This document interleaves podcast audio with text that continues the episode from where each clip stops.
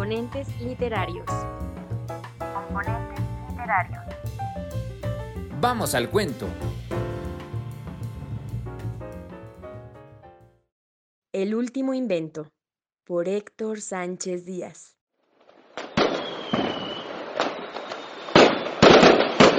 Cualquier novedad en el pueblo se sabía de inmediato. Si alguien compró o vendió, se sabía. Si alguien cambió de novio o novia, se sabía. Hasta qué comías lo sabían.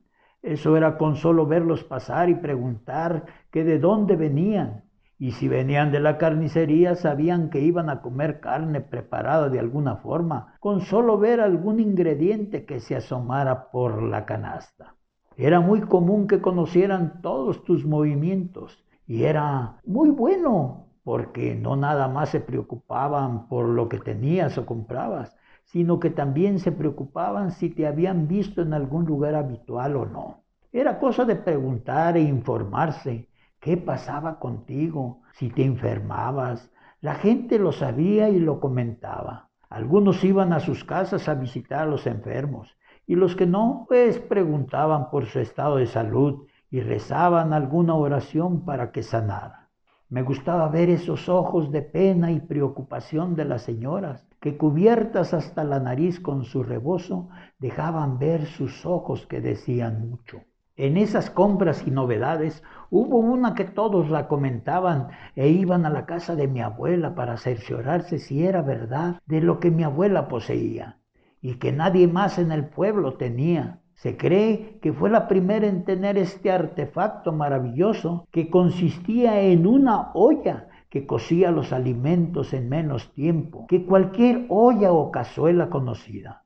Era una olla express que cocinaba rapidísimo y todas las mujeres querían ver este artefacto grandote con un aparatito arriba de la tapa para saber la presión de la olla. Eso causó admiración y, ¿por qué no?, una que otra envidia por poseerla. Ya después que todo el pueblo sabía de tan maravilloso invento, llegó la ocasión para poderla usar en otra casa y comprobar sus poderes mágicos. Resulta que a casa de una de las colaboradoras más cercanas a la iglesia, porque había muchas, pero solo algunas eran reconocidas y de las más renombradas beatas eran estas. Doña Esther Martínez, doña Juanita Gamboa, doña Lupe Vidrios y doña Benita Coria. Esta última fue la que recibió una visita muy importante, de las que causaban envidia en las demás casas, y fue que un sacerdote llegó a su casa, pues se decía que tener un familiar, ya sea un hermano, un tío o un hijo sacerdote era una bendición y como nada pasa desapercibido, se corrió la noticia de quién había llegado a la casa de doña Benita, que era nada menos que un padrecito, y a cuál más fue a ver a tan importante visita para ofrecer con qué atender al enviado de Dios papas, frijol, arroz, jitomate, cilantro, de todo ofrecían a doña Benita para que este Santísimo Padre dejara su bendición a todo el pueblo y principalmente a sus benefactores. Desde luego que doña Benita tenía que matar una de sus preciadas gallinas ponedoras, pero no contaban con la hora,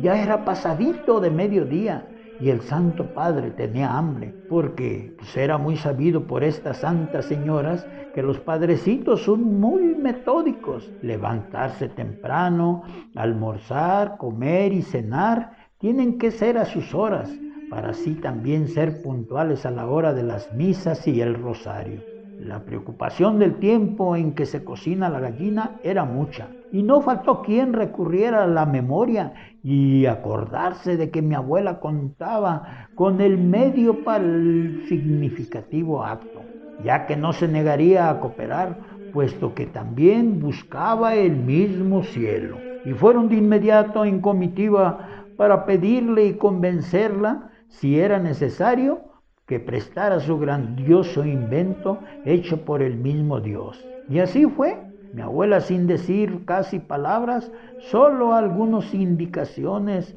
del uso de la olla y saber lo que estaba haciendo por el Padrecito y por Dios. Prestó su maravilloso invento. Y ahí va la comitiva acompañando a doña Benita con la olla en brazos como si fuera un nicho donde ve el niño Dios, conduciéndola hasta su casa. Cuando llegó la procesión, ya estaba en trozos la gallina lista para meterse en la maravillosa y codiciada olla, junto con todas las verduritas de algunas de las fieles que llevaron para el agasajo de el enviado del cielo. Le pusieron el agua las partes de la gallina y verdura y a esperar un momento para que se diera el milagro.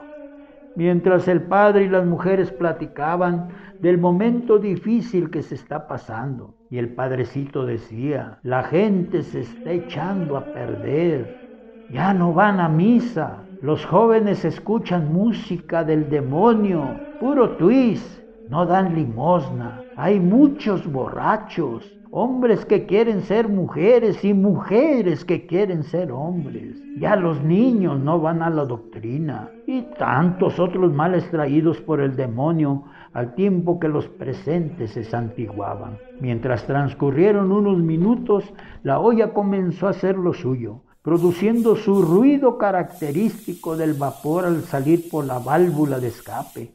Y como era una novedad, todos se fueron a ver cómo se producía ese ruido. Atentos a todo lo que pasaba con la olla, la válvula moviéndose como un monito bailando al tiempo que por sus piececitos le salía el vapor.